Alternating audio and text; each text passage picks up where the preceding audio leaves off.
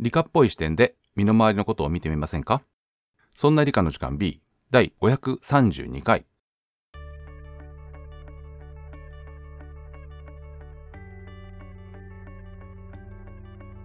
そんな理科の時間 B お送りいたしますのは吉安と香りです。よろしくお願いしますよろしくお願いします。正人さんはお休みですおやすみです。えー、と今日は10月の天文現象の方をご紹介する回になっております10月は大切な月ですよね。そうなんですねそうですよ。えーじゃあ後でその話はしましょうもちろんです。えっ、とですねまず前回前回でいいんだよなあの偽科学とかそういう話を取り上げたんですけど番組でねそれに対してうん、すでにメールが5通ぐらい来ていますへい。はい。うん。そうなんですよでそんなにね反響がないのかなと思っていたらやっぱりというかあのいくつか炎上騒動にはならないと思うので安心してくださいというような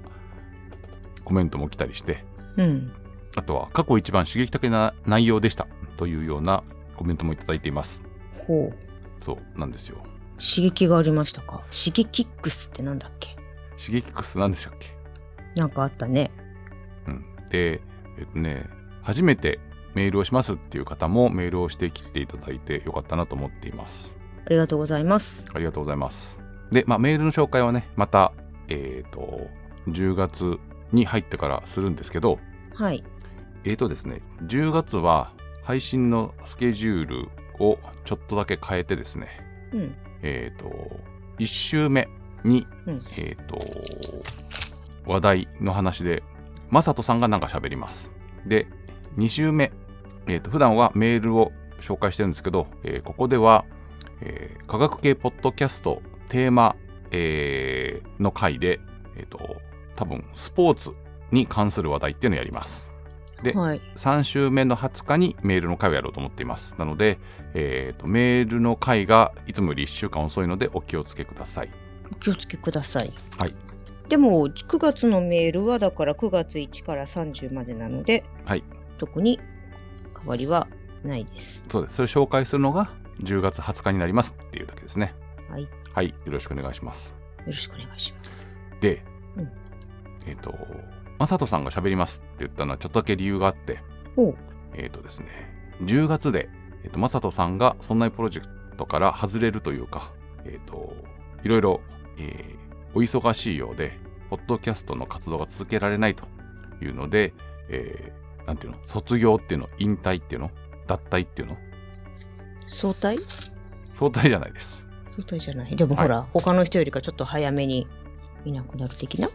それは毎日帰る時間が決まっているタイプのものの、えー、と帰りが早いのを早退って言うんですね。ああ、そう。はい、で、うんあっていうのもあって、えー、正人さんが、えー自分の話題で喋るっていうのを次回行いたいと思ってますっていうのと、はい。はいそ。れもあって、えーオフ会っていうのをなんとか10月中にやりたいなと思って、えー慌ててオフ会の、えー、と何計画を立てたっていう経緯があります。今回まあ結構、結構話し合い自体もこちらの内輪の話自体もそんな前々からではなかったよね。そんな前々からではないです。ね。で、えーね、今年は500回記念で2月に、えーと大阪の方で、えー科学館を回ろうっていうのをやったので、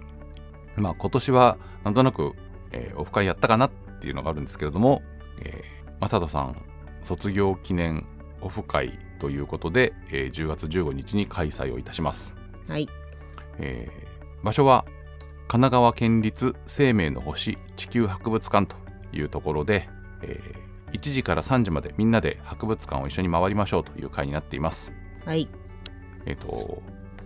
私たち、えー、マサトさんと私と香織さんは12時には間に合わないかもしれないですけど、えっ、と1時よりも前から、えっ、と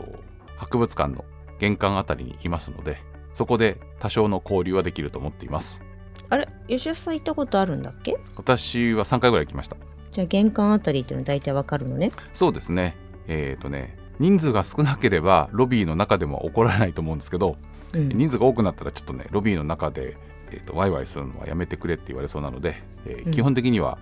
えー、と玄関前ですが、はい。人数とお天気によって変わるかもしれません。あそっか天気はでも今から調べてもわかんないもそうんなんでねすよ。あれ今年ってさなんか台風そんなに多くないいいや、そんなことないですよ。台風来ましたよ。や来たんだけどなんかその来た時期はなんか続けてきた気がするんだけど最近鳴りを潜めてるなーって気がしていて気のせいいうん、もう9月も後半ですからね。やでもこのくらいの時期じゃない8月9月がさ台風シーズンじゃないと思ってだから天気が読めないからちょっと派生して思いついたんだけどえっ、と、もう頻度は低くなるタイミングだと思います。そうはい、で、えーオフ会の話なんですが、はいえー特にこう予約とかは必要ありません。はいあの現地にえーその時間に来ていただければ大丈夫です。10月15日、はいえー午後1時あたりから見始めるっていう感じで。で、はい 途中離脱も OK です。で、えーっとね、でもできれば、えー参加表明をしていただくと、私が、えー準備する、なんていうの、えーグッズというかですね、皆さんに配ってるものがあるので、その辺の数の準備にえー影響するので、えー参加表明をしていただけると嬉しいです。はい参加表明の方法は、LINE のアカウントを持っている方は、えー LINE のオープンチャットっていうので、そんな理科の時間の、えーオープンチャットありますので、そこに入っていただいて、えーイベントを参加しますというのを表明していただきたいと思っています。はいで、えっ、と、何回か前、 えっ、とね、入り方とかは番組の最後に言います。何回か前を聞いてくださいっていうこと何回か前にやっ聞いぱりやめたってことはい。あの、ちょっとオープニングと,、えーと本編の間にちゃんと調べるので、えっ、と、番組の最後に言います。 はーいはい、そこで表明していただくと、えー嬉しいんですが、別にあの表明していただかなくても来ていただいて構わないですし、えー表明したからといってドタキャンしていただいても構いません。思いませんただの、あのなんだろうなんとなくの人数が知りたいとそうですね。ねで人数があらかじめそんなに多くないんだったら中で待ってても良さそうだねそうなんですよ。で、なんでそんなこと言ってるかっていうと、えっ、と、大阪でやった時に、うんえー事前に、えっ、と、うん行きますっていう人が40人か50人ぐらい表明があって、うんこれはまずいぞって思ってですね、うんえっ、と、100人分のやつを用意していったら80人だったっていうことがありまして、かけにってことまあ、かけ2でもないんですけどね。で、えーリストバンド、うんえーそんな理科の時間リスナーであることがわかるために、リストバンドを配る予定です。はいあの、ああいうところでね、みんなでワイワイ回ってると、こうう、んどの人だったら話しかけ ていいかわかんなくなっちゃうんで、いいんじゃない別にそこにいる人だったら誰で話しかけてもいやいやいや私が話しかけにくいんで、あそうっていうのもありまして、リストバンドを配ります。はいあと、えー一応ね、私が作ったちっちゃいガイドブックっていうのを一応配ろうと思っているのと、いあと、えー会った人にあげている、そんな理科の時間500回記念アクリルキーホルダーというのをプレゼントしようと思っております。はいはい。ということで、オフ会のお知らせでした。はいはい。で、えー天文現象関係のお話なんですけれども、うんこの10月はですね、えープラネタリウムがうん世の中で、うんえー世に出てから100年100周年記念だそうです、ほううん、プラえネタリウムええ世100に周出て年からっていうのは世界的にってことねそうですねなの一で番初めはどこですか100年前100年前えっ、とドイツですねおまだうん東と西が分かれる前のドイツ、ほうはい、でそういえば分かれてたねドイツドイツ分かれてました一時期ねえでベルリンの壁だっけあそうそうあの東ドイツと西ドイツに分かれていてああベルリンの中にだけ、えー西ドイツの、えー、と飛び地があったんですよ。ベルリン自体は東ドイツのあたりにあるんだけどその中まあもともと首都だったっていうのもあるけど、うんえええってちなみに西ドイツの首都はどこだったのボンじゃなかったっけあボン違いましたっけいやもう全然覚えてないけどほらさ我々の時に分かれてたからさ社会の教科書我々で誰我々は私と同年代の人たちね、ああそうねはいそうはいそうね、えうん香織さんの習った時にはもうベルリンの壁って壊れてたのベルリンの壁は観光地だったんじゃないですかねえそうなのね知らない,、まあいいや行ったことないからそうですかベルリンの壁のえっ、と岩粒なんかお土産で買った気がするなどこやっちゃったんだろうな私もらってないよいや自分にね、あそううん私もらってないよえー1923年10月21日1923年。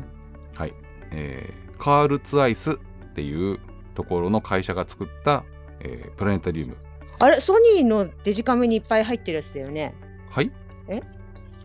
レンズが。えーとまたそれはあれでカールツアイスっていうのは、えーカメラ用レンズとか、うん。えー双眼鏡とかも作っていて、うん。えープラネタリウムも作っていますプラネタリウムも作ってんの。はいかっこいい。で、えーそれからえー100周年になるというのが、えー今年で、えーうんこの10月はあちこちのプラネタリウムでその100周年を記念してイベントやるようなところもあるんじゃないかと思います。ぜひあの自分の家から近くの、えープラネタリウムで何かしらイベントがあるかどうかとか確かめてみるといいんじゃないかと思います。おー日い。本はねプラネタリウムすごい多いんですよ。あ、そうなのその、世界的に見てって人こと口比ではすごい多いんじゃないかな。へえあんまり海外ではそこまでないわけうわでもそう案外、あのー調べてみると近くにあった、そうなんです。えっ、とねうん、私が今見てるのは、えー月刊星ナビ10月号全国プラネタリウムマップってやつなんですけど、へええーこれを見るとですね北海道東北地方に41巻、はえー関東に49巻北東北海道東北お多いねいや関東に41っていうのが多いか少ないかわかんないけどあそえっ、とですねこの関東はううんえっ、と実はですね、うんえっと東京神奈川を抜いてあります、ええーちょっとね地図の都合で、うんえー関東って書いてあるのは、えー北関東と埼玉と千葉で49で東京と神奈川と山梨と静岡で41うんで、えー中部地方が50で、えー次のページが近畿地方が31で、えー中国四国地方で26九州沖縄で28と結構あるんですうん皆さんの、えーお家の近くとかにもあるんじゃないかと思いますあのー東京はすごいたくさんあってですねうんうんえっ、とね東京だけで25巻ありますうんわおはいなので結構ね区立のあのー科学館とかほにほにゃらら教育センターみたいなところにもあるのでうん調べてみるといいんじゃないかと思いますようんはいそうね案外そうあんまりなんだろうなんかプラネタリウムっていうと、まあ、当然だけど丸いドーム状の屋根があってと思うとうんそれがその建物の外観にあるような気がしちゃう。あ要は外から見てわかるような感じそがうすそうるんそじうゃなそいうかそうそう。と思うとそんな建物あんまりないよなって気がしてでもなんか今ふと思ったんだけど外がそういうあのなんていうか丸いお椀がひっくり返したようなのってプラネタリウムじゃなくて望遠鏡だね。ああの建物のてっぺんにあってうん、ドーム状になってるのは天体望遠鏡のドームっていうこともあります、ねそんなに大なきんかくありませんねなんかそれとプラネタリウムがごっちゃになってたのかもしれない。うん、あの高校とかの、えー屋根にくっついてたりするのはそうそうで天そうす文る台ですとあまり上を見てもそういうのってないじゃないだからそんなにプラネタリウムもないのかと思ったけどでもそうか別に外観が丸くなくても大丈夫かっていうかむしろ丸くないのか丸くなくて、えー、とビル内部に入り込んでるやつが多いです最近はねだからそう あのうんあの少ないと思ってたら案外あったっていうのでそうですねで、まあ、プラネタリウムね、あのー皆さん1回ぐらい行ったことあるんじゃないかと思うんですけど、はいあの星の写し方っていうのがここうん20年ぐらいでいろいろ変わっていて、あこの最近なの変わっていうんとくいのうか、がえーいろいろね工夫はあるんですけれどもうん天の川みたいなものをうん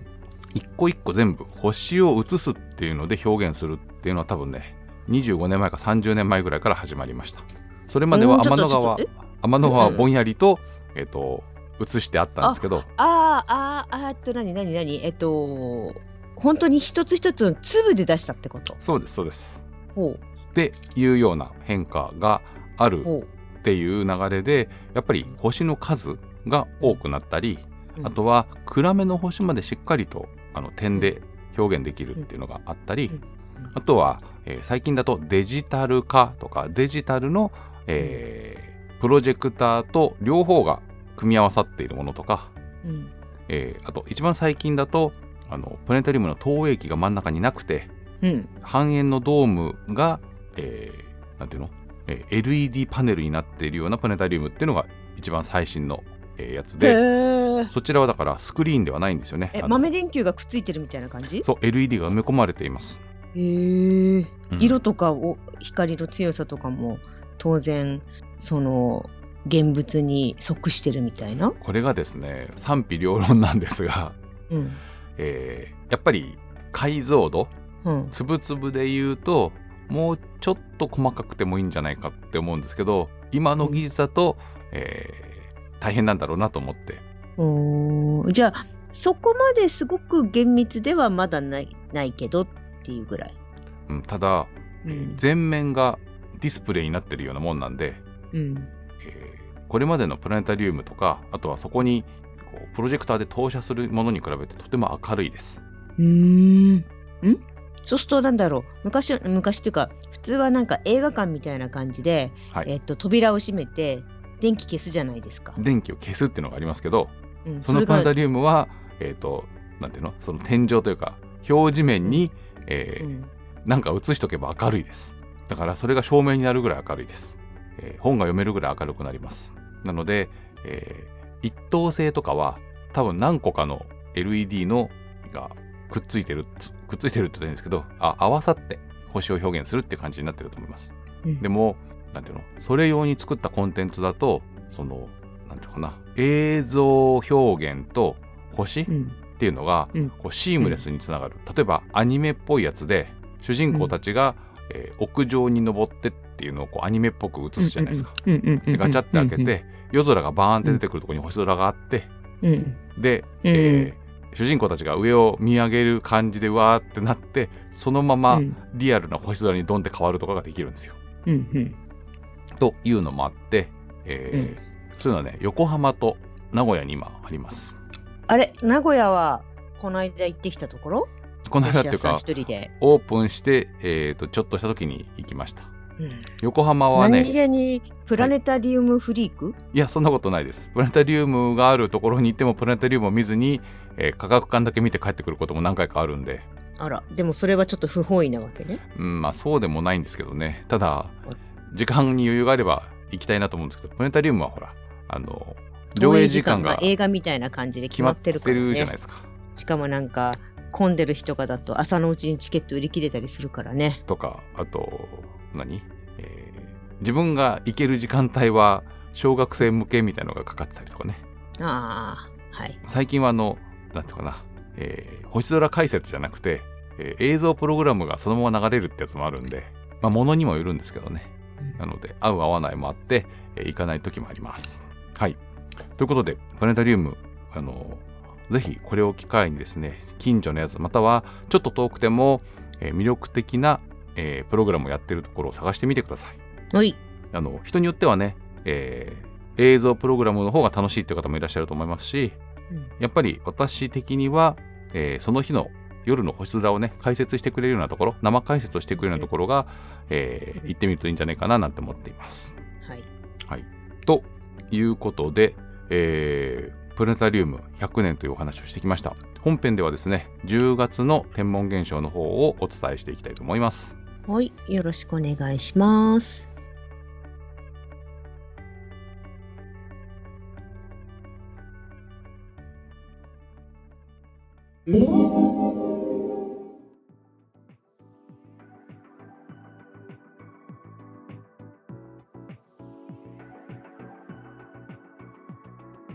では、えー10月の天文現象の方をお話ししていこうと思います。はいえっ、と、この、えー回が配信される日が中秋の名月9月の29日が十五夜で中秋の名月のはずです。うん配信してすぐ、えーこれを聞いてる方はちょっとね、えー夕方からあれ夜配信時間は午前中か、配信は朝、えー7時よりも前には配信をしていますのでうん、なのでお天気を確認してお月見をしてみるというのもいいんじゃないかと思います。あー今あのーなんだっけ団子ねまあ団子とすすきっていうのが定番ですけどね。何かうんいやなんかあの定番ですけどねなんかその後にあなんかちょっと不不服そうな雰囲気の感おじだっ団た子からとすすきが定番ですけどはいこだわらずにお団子がなくてもお月見だけでも楽しんでみてください。ああはいはあとはいいうことで、えー、と10月の天文現象の方をいつもの通り、えー、と月の運行の方からお話をしていければと思います。ほいえーということで9月の29日が満月ですね。はいで10月の15日が新月になります。で、えー10月の29日が満月。で10月の15日の新月の日はえっ、とですねアメリカ大陸あたりがえーっとアメリカ大陸あたりで見られる、うんえー金環日食が起きます。おーでブラジルもかかるのかなだから、えー南北アメリカ大陸ですねうんで金環日食ですで南北うんはいはいで、はい10月29日は満月なんですが、はいこの日はほんの少しだけの部分月食がありますほうはい欠けるところはすごく少ないですほ端っこだけ欠けるのと、ううんえーあと時間帯がですね、うんえー、と午前、えー、と5時、えーあお14分が最大食ですえー、これ日本で見えるんですかえ見えます午前5時14分なのでえーっとごめんなさいあの私いつも午前5時15分にタイマー鳴らしてるんで、ちょっと最大色は見れないかな そうですねかけ始めが、えー午前4時35分かけ終わりが、えー5時53分ですでねで15分にタイマー鳴らすんだけどそこから起きるまで結構ねいろんな葛藤があるのではいなちょのでっと難しいかな10月29日の、えー日の出前で月はねもう日の出直前ぐらいなので西の空に見えるはずですでよくよく観察すると、えー5時ぐらいだと端っこが少し欠けて見えるんじゃないかと思いますうんあの日食と月食はね前後して起こることが多いので、はいえー日食があったら月食月食があったら日食を前後で探してみるといいんじゃないかと思っていますはいはいこれが、えーと月の運行ですで、えー惑星はいですね水星は、うんえー10月の前半は日の出前にちょろっと見えるかもしれませんが、えーどんどんどんどん見えにくくなります地球から見て、えー水星は太陽の向こう側にあるので、えー太陽にどんどん近づいていくということになって、えーと何日だっけな、えーと10月の20日には外号といって、えー地球から見て太陽の反対側ねに、えー重なって見えるぐらいのところに行くのが水星の動きです。はいで、えー金星は実は、えー綺麗に見えていて、えーと午前2時ぐらいに、えー東の空から出て夜明けまで見えるということで明けの明星になっています。えっ、とね確かはい金星は、えー10月の24日に、えー西方最大理角といって、えー地球からの見かけの角度が太陽から一番離れるというふうになっているので、えー見やすい時期ではありますが、えーはい日の出前、明けの明星になっています。はいでだんだんねあの日の出が遅くなっているのでうん夜明け前に目が覚めたら東の空を見ていただけるとあの明けの明星が見えるかもしれません。はい、えー火星も見えないです。あり火星はねえっ、と火星もある程度反対側なんだよな。火星は何日だっけな。えー地球から一番遠いところに行くっていう、えー反対側に行くっていうんじゃなくて、えー遠く離れるっていう日がありまして、やへえ火星が再円ということで、えー10月18日かなに、えー火星が地球から、えー最も離れるというふうになっていて、うんえー平たく言うと見頃ではありませんそうね遠いもんね、太陽の方角に見えます、あの火星はね、えー軌道が楕円というか、えーとう楕円がなんていうの深淵からやや遠いので地球から一番遠いっていう、太陽の向こう側で一番遠いっていう時とあの、うん太陽のと重なって見えるっていうタイミングが違うんで、えーうん今回は、えー外号ではなくて再円というふうに言います。うん一方でですね、えーと土星と木星は、えーそこそこ見やすいです。はえー、いと木星は、えーほぼ太陽と反対側にいて、えっ、とね、木星が章を迎えるのは、このタイミングじゃなかったかな。11月になってからかな。えーとても見やすいです。えー夜中中章で出すてかいます。はい。章にはなっあ、てそなういなんで。ですすね。あ、そうなんですか。えー11月に、じゃなかったっけな。えー11月の3日に、えー木星は章です。そうですか。はい、で、えー土星はですね、えー、と日が沈むとすでに、えー見えているはずで、えーと夜8時ぐらいに南中して、えー0時過ぎに西の空に沈んでいくというふうになっています。そこそこ見やすいです。はい。なので、えーとね、観望会とか、あの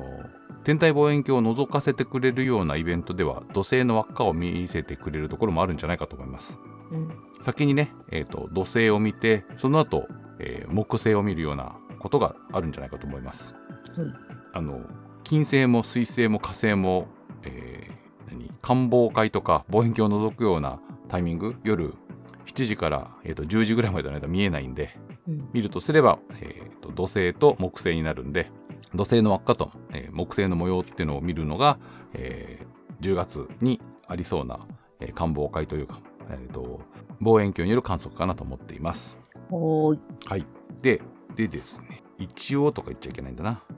えー10月の、えー9日10月流座流星群が極大で、えー10月流座流星群、はい、ね。 10月流座流星群っていうのがあるんですよ。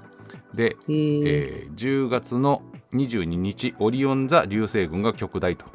いうのがありまして、えーっと一応やや流れ星が多い時期にはなりますがあの、はい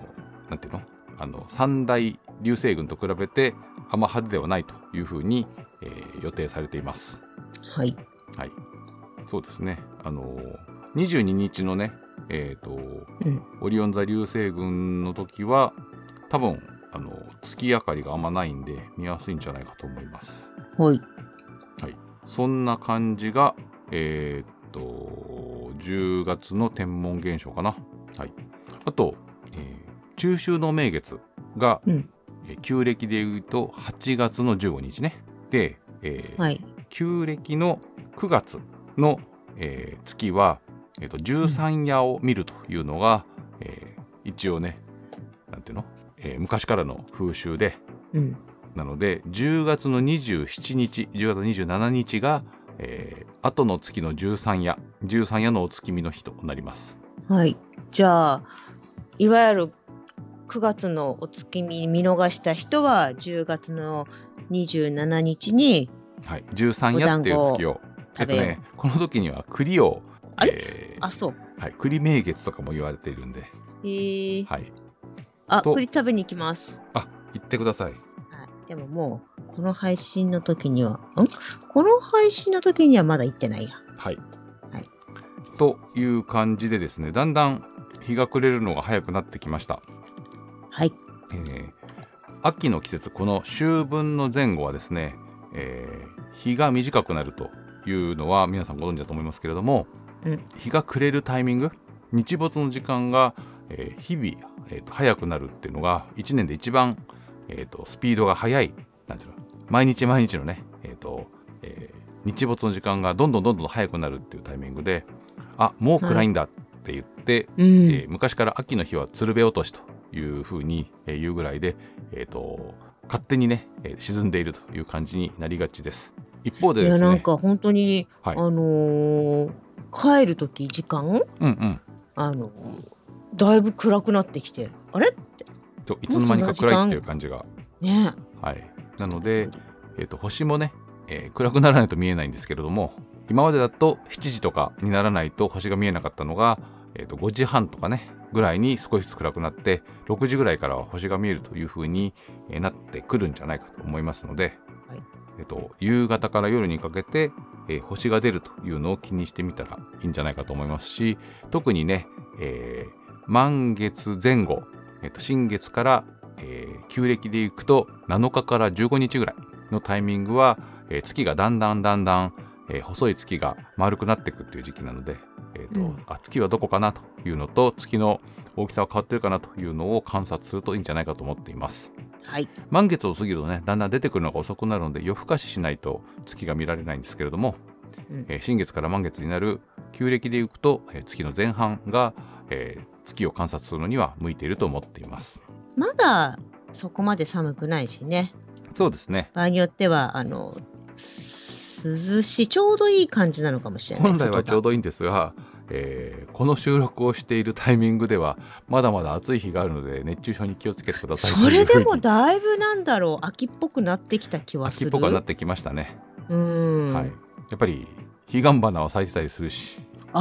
ね彼岸花あこの間あそこ行ってきた。なんだっけ大滝城大滝城どこですか千葉県ほうそれ小は原のちょっと行ったあたりで。彼岸花彼岸花がちょこっと咲いてたっていうだけあ別にあの、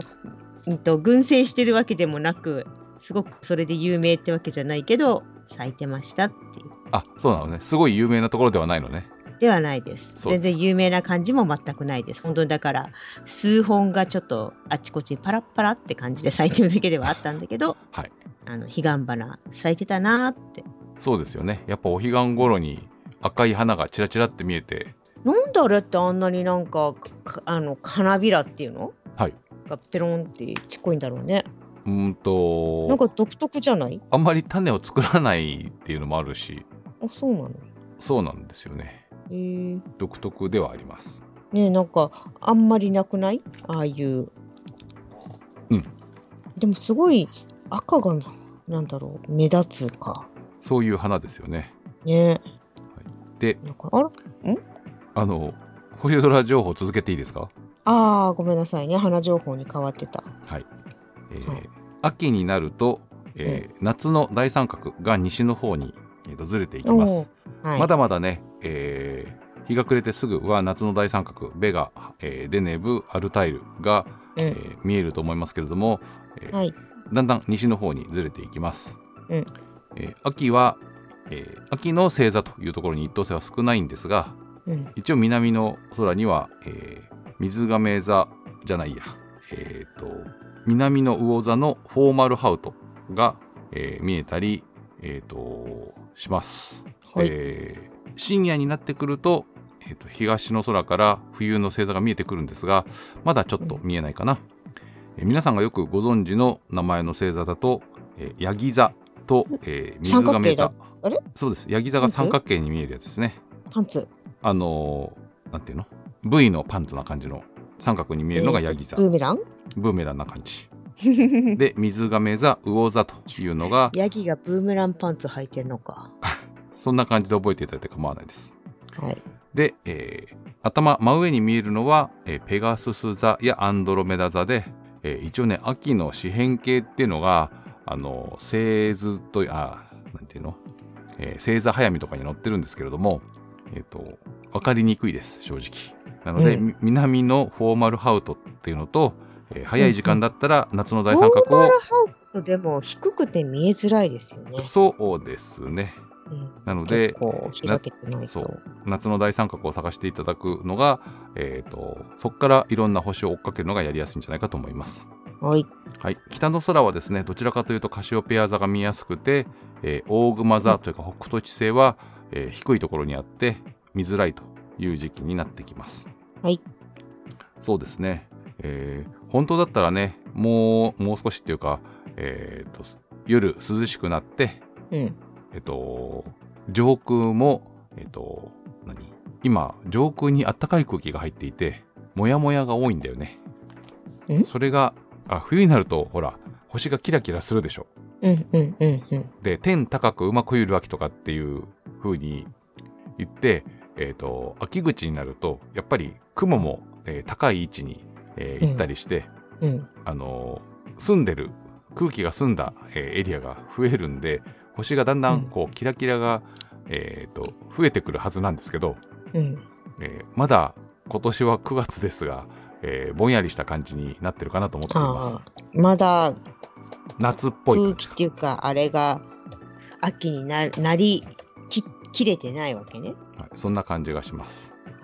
はいなので、えープラネタリウムで、えーと今日の今晩の星空について説明を受けて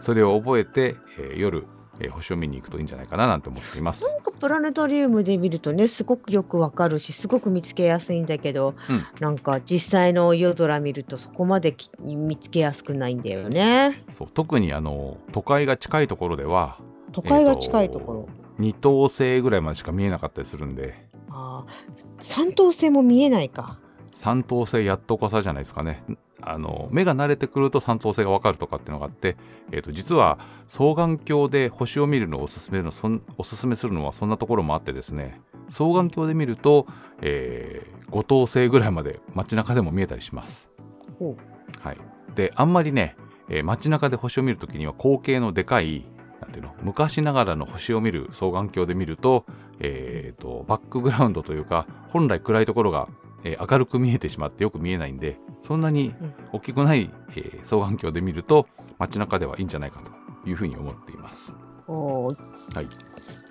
ということで、えーと最初に、えー言っていた、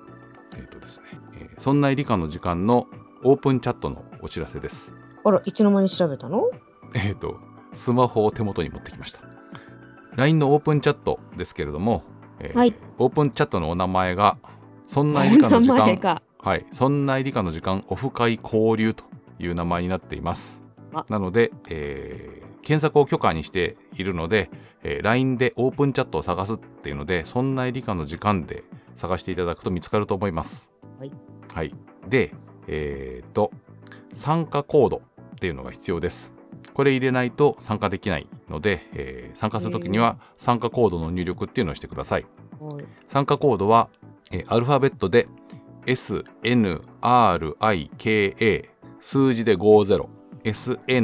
SNRIKA50 で、えー実は、えーアルファベットの N だけ小文字他は大文字です。え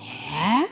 そんない理科 SN、えー RIKA50 というので、えーそんない理科の時間500回の時に作ったものなので、えー参加コードがそんな名前になっています。はーいそのまま結局ずっとだらだらとつながってる感じねだらだらとというか継続して、えーとオープンしておりますので、はいはい、そちらに、えーアクセスしていただけると、えーイベントへの参加表明ができたりそこで、えーそんな理科の時間リスナーの方が、えーちょろちょろっとお話もしてたりします。はい今ち日ょろちょろのって書いてる感じ今日の話題はあのプラネタリウムの模型で、えーオリオン座が、えー投影できるっていうやつの、えー話題が流れていました。プラはネタいリウム100周年記念ツアイスプロジェクターミニチュア宝トミーっていうやつですね。うんね最近のえっとガチャガチャすごいよねそうですね。はい。ガチャポンの、え高いけど、ー内容にっていうやつですね。はい。うんということで、えーオフ会の参加お待ちしておりますというのと、えっ、と、マサトさんにメッセージがある方は、えーお早めにということで、お早めにはい、メールアドレスは、理科アットマーク 0438.jp、rika 数字で 0438.jp です。あれなんか忘れたな。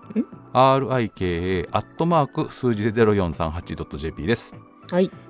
えー皆さんのメール、メッセージお待ちしております。お待ちしておりますで、えーオフ会の、えー参加表明は先ほどのオープンチャットで、えー表明していただくのとメールで送っていただいても構いません。あのね、はい LINE をしてない方もいらっしゃると思うし、えーうん LINE もね本当にあの個人のえーやり手だけに使いたいという方もいらっしゃると思うので無理にオープンチャットに参加していただくてもか、ましていただかなくても構わないので、えーそういう方で、えー参加表明したい方はメールで送ってください。はいお願いしますよろしくお願いします。あとですね、えー我々はそんないプロジェクトというグループで配信をやっておやっていまして、えー やっておってのやっておっての、えー、そんない .com、sonnai.com というウェブサイトで、過去の、えー配信の、えー情報とかも、えー聞けるようになっております。また、えーこの番組のほか、そんなことないっしょ、そんな雑貨店などのも、えー楽しい楽しい番組を配信しているので、そちらも聞いてみてください。よろしくお願いします。楽し楽しい楽しいよろしくお願いしはまいす、えっ、とね、確かそんなに雑貨店の、えっ、と、先週分のやつでは、えー私が、えーそんなに雑貨店の和田さんと、えっ、と、チラ見の世界史の大谷さんとビールを飲んだ時に、えーオフ会の宣伝をしたのが、えーと番組の最後にくっついているので聞いてみるといいかもしれませんえじゃあね和田さんと2人で飲んだってこと和田さんと大谷さんと3人で飲んだってことですいやだから和田さんと一緒に飲んだんでしょ吉田さんが。そうですスカイツリーだからの2人で飲んだんでしょはいということ時々で変装して。そちらでも聞いてみてください、はい。えーということで、えーそんなエリカの時間あああとですね前回のおまけのタイミングでお話ししたんですけど、えー国立科学博物館に、えー団体の参助会員ブロンズ会員ってやつの、えー振り込みと申し込みをしましたまだ返事は来ないんですけどおお、はい、そちらも何かしら進捗というかがあったら、えー報告したいと思います、はいえーそんなエリカの時間第532回お送りいたしましたのは吉安と香りでした。それでは皆さん次回の配信でまたお会いしましょう。さようなら。ごきげんよう。